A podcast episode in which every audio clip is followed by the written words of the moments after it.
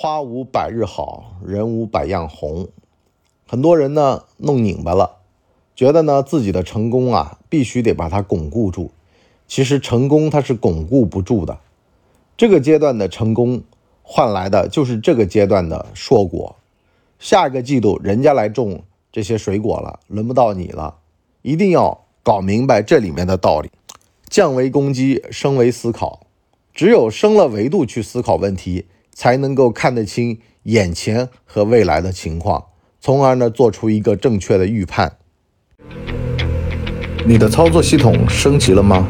这里是老文的底层逻辑。老文的底层逻辑，咱们今天呢聊聊恍如隔世。很多人呢拿出这个手机上的照片啊，在那回望啊。二零一九年，大家呢都还在这个境外啊留下了一些倩影。为什么呢？因为那会儿还没疫情。可是呢，从二零年开始到现在，有的人都绝望了，说呀，我可能得等到六七十岁才能出国了。最近呢，传来好消息，辉瑞啊，它研发出来一个特效药啊，不是辉瑞啊，是那个默沙东。这个特效药呢，能降低百分之五十的重症率，从而呢，他们家股价大涨。有人就奇怪了，说重症率控制百分之五十有什么呢？这玩意儿就跟你啊得了流感吃感冒药一样的，未必啊都能好，但是呢，有的症状就被压住了。这个东西啊是跨历史性的，这就让我想到了《满城尽带黄金甲》里面。这个父子啊，吵得很厉害，兵变闹得很凶，死了很多人。完事儿之后呢，突然一夜之间，这个事儿结束了。完了呢，有人把大殿上啊这个血洗了洗，世界又回到了从前。所以呢，莫沙东的这个药啊，给了我一个逻辑啊，今天可以跟大家聊聊，叫一切不都是这样，但是呢。很多时候，事儿也都会变成那样啊，因为呢，这是一个事物的客观规律。你就包括说，有人跟我讲说：“哎呀，人到中年，上有老，下有小啊。”我说：“这个东西啊，是随着时间转移的。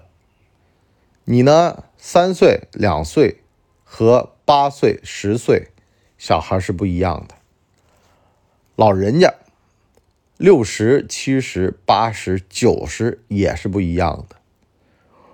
老人家能省心啊，能让子女的生活更加的幸福啊。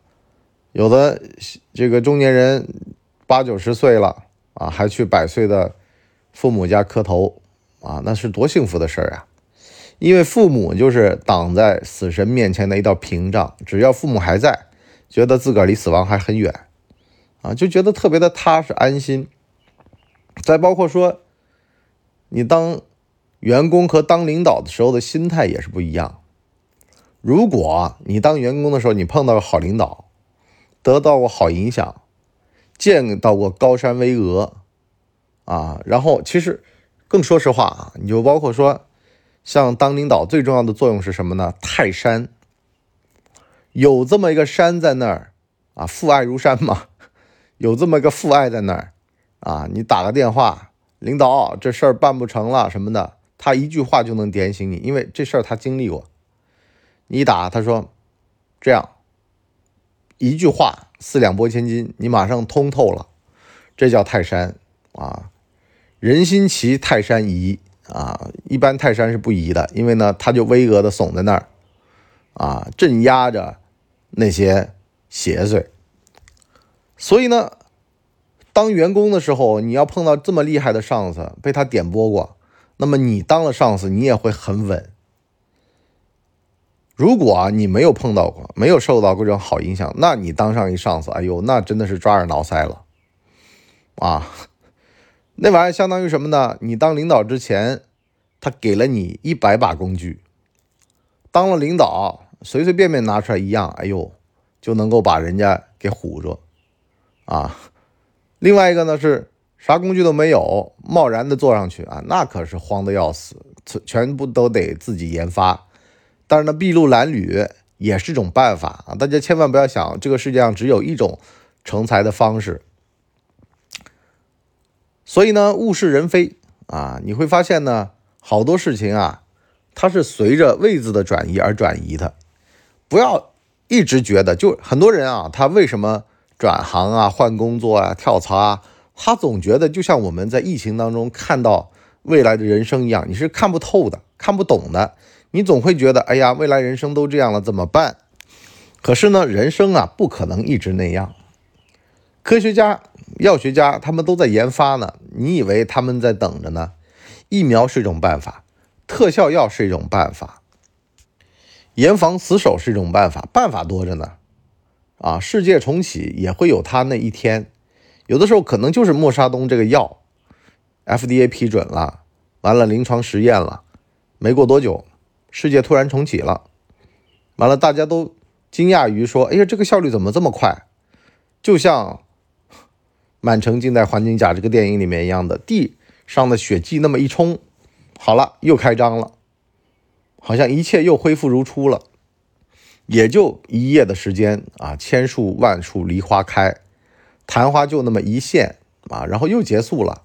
所以呢，不要有那种所谓的“花有百日红”啊，一辈子能璀璨的那种心态，这个是最要命的。很多这种硕鼠啊、贪官啊，他总想着退休前囤够多少瓶茅台啊，金盆洗手前攒够多少钱，都是在这种事儿上面出事儿了。凭什么呢？对不对？享受当下呀。你能靠自个儿的劳动挣到茅台，你喝它便是；可是你拥有它和喝它根本就不是一回事儿啊！人这辈子其实最重要的是活得洒脱，活在当下。你怎么知道未来怎么样呢？哦，有好日子就希望一辈子都有好日子吗？这不现实。好东西也未必要占有，也未必要使用和享受。我那天看那个连续双探嘛，我就看到这法医和小警察俩人坐在那儿喝二锅头，我就觉得那就是人生，那就是惬意。别想太多。现在咱们的社会啊，就弥漫着一股啊争当人上人的氛围，可是这玩意儿是错的。普通人，你在一个普通的岗位上，能够把周围的人带到一定好的影响，那也就够了。啊，人注定会普通，不凡的人毕竟少。想要做不凡的人，那就得付出不凡的代价，而凡人就付出凡人的代价就行了。一个成本低，收益未必低；一个成本高，可能表面上看着收益挺高的，实际上最后都是负收益，对社会有一定的负向作用，还有社会治理成本。最后呢，要付这个治理成本的时候，把你逮进去了，啊。成名的代价嘛，所以呢，给大家提供两个工具，一个呢叫乐观主义，啊，一个呢叫做一切向坏处看。乐观主义是什么呢？你必须啊得有一定达观的精神。很多时候其实不是我们幸运，是我们觉得我们幸运，不是我们失败，是我们认为我们失败。心里面怎么想最重要。我就跟我老婆讲嘛，我说，哎呦。这趟咱们去宁波玩，运气真好啊！你那个酒店啊，一个呢这个宁波十七房，另外一个呢威斯汀。十七房呢给我们弄了一个啊，就是独门独院的房子，是不是风景还挺好？旁边就游泳池啊，这样的话呢就是很方便嘛。威斯汀呢风景很好啊，看的就是三江口，但是呢其实啊。如果你往好了看是这么一版本，往坏了看呢？这个在十七房没给我升房啊，我就住了我自己该掏的钱的，但是我是白金卡呀，对吧？你怎么那么这么对我呢？而且吧，要求延迟退房的时候呢，还只能延到一点啊。如果不爽，有很多不爽的啊。那么到了威斯汀，住在那儿，发现酒店很破，是吧？虽然这个楼下很方便。可是呢，这个酒店里面的设备设施都很陈旧了，因为是二零一二年的酒店，那就得往坏了看了，是不是？不能这么看问题，要往好了想。毕竟嘛，这个出来玩一趟啊，要保持着一个玩和快乐的心。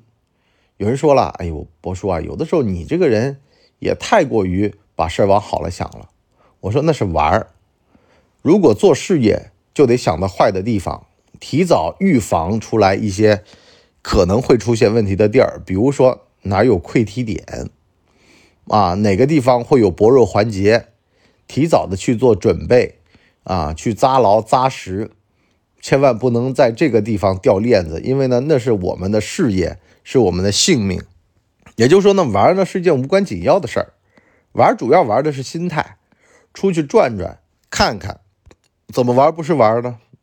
我就经常出去玩的时候吧，就在酒店睡个半天，是吧？有兴趣了出来转转，没兴趣了就在酒店的游泳池打卡。对喽，威斯汀的游泳池我们也没去到，为什么呢？因为。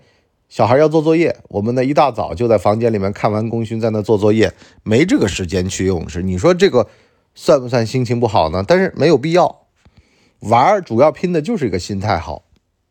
所以呢，这个事儿啊，一定得分清楚了啊，不是一直那样的啊。玩不一定需要拼命的玩，工作啊也不一定需要拼命的工作，工作要靠脑子。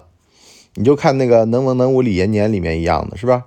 你只需要去预判对手的预判，你只需要去想到最坏的答案，那么打仗这件事儿就会变得义无反顾，是吧？大不了就在这儿了，但是不能白在这儿，交代在这儿，一定要把里面的门道摸清爽，用尽最后一点点办法，使尽最后一点点弹药，那牺牲了也就交代了，但是。很多次，我们都觉得李延年已经绝望了，但是他还能想出办法来。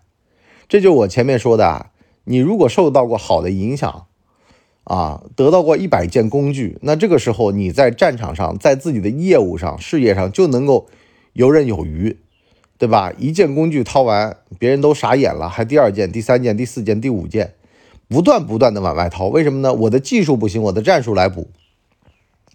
你觉得我的战术到头了，那我还有技术出来凑，是吧？技战术互相叠加，螺旋式上升，看得人眼花缭乱。包括李延年去敌营前面刺探，有人就说了，这个玩意儿不太现实吧？其实啊，侦查都是这样的。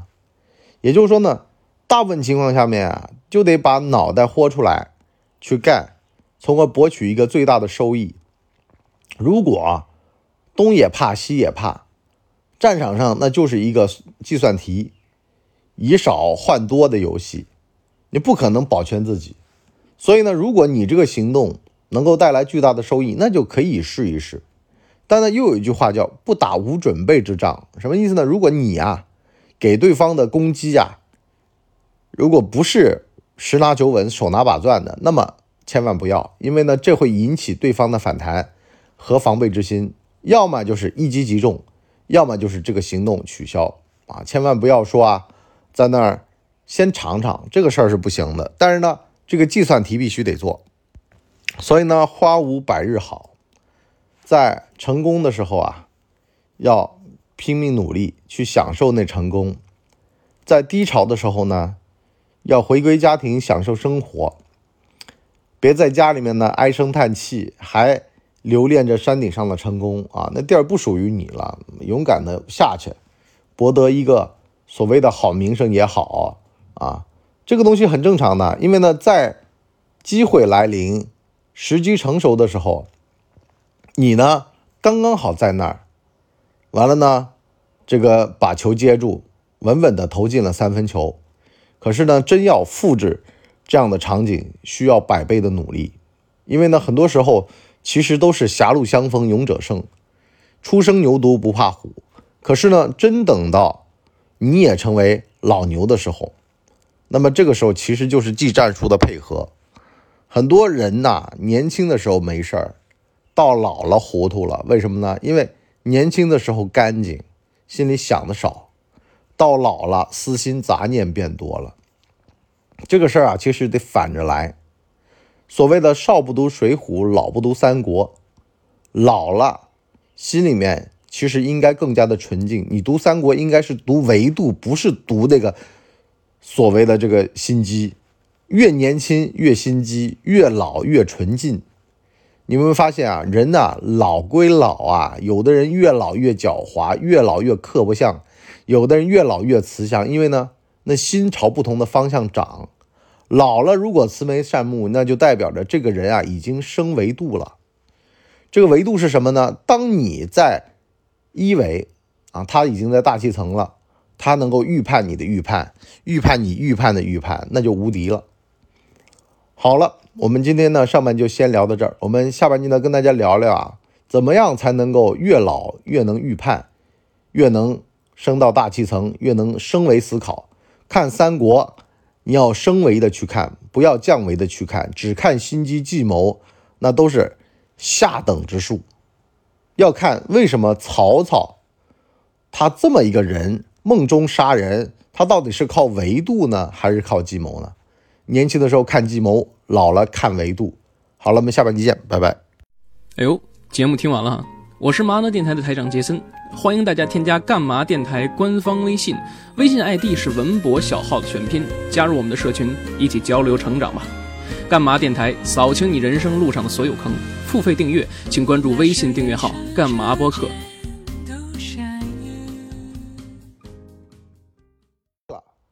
大家呢，请给我们的专辑点五星好评啊，这样的话呢，我们才能够到首页去。迎接更多的朋友来光临。